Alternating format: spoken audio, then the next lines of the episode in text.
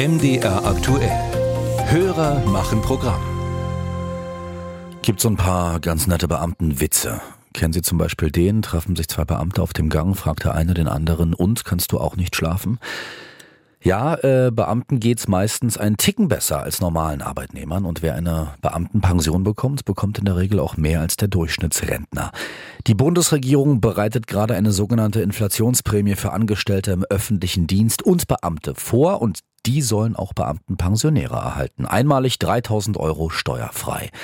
Das regt doch viele unserer Hörerinnen und Hörer ziemlich auf. Roland Stepp zum Beispiel aus Wuta van Roda. Warum erhalten jeder Pensionär 3000 Euro Inflationsprämie und der einfache Rentner wird eventuell wieder mit nur 300 Euro Energiepauschale abgespeist? Sind die Rentner Menschen zweiter Klasse diese Frage von Roland Stepp gebe ich direkt weiter an den Kollegen André Seifert. Die Antwort ist vermutlich eher langweilig und trocken. Sie lautet, verantwortlich ist der Tarifabschluss im öffentlichen Dienst, der kürzlich erzielt wurde. Darin steht, dass die Beschäftigten von Bund und Kommunen Anspruch auf eine Inflationsprämie von 3000 Euro haben.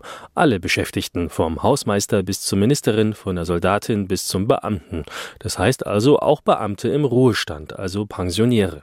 Normale Rentner außerhalb des öffentlichen Dienstes dagegen haben den Anspruch auf die 3000 Euro nicht. Und das ärgert Verena Bentele vom Sozialverband VDK. Wie man das den Menschen, den über 20 Millionen Rentnerinnen und Rentner im Land erklären will, da ist mir noch nichts wirklich Sinnvolles argumentativ untergekommen von der Bundesregierung. Am Ende bleibt eben immer der Eindruck, dass einige wenige was kriegen und andere eben komplett außen vor sind und diesen Eindruck sollte die Bundesregierung jetzt wirklich dringend entgegenwirken. Die Bundesregierung arbeitet nun an einer Lösung, denn die 3000 Euro können den Beschäftigten und Pensionären im öffentlichen Dienst nicht einfach so überwiesen werden. Nein, es braucht dafür ein Gesetz.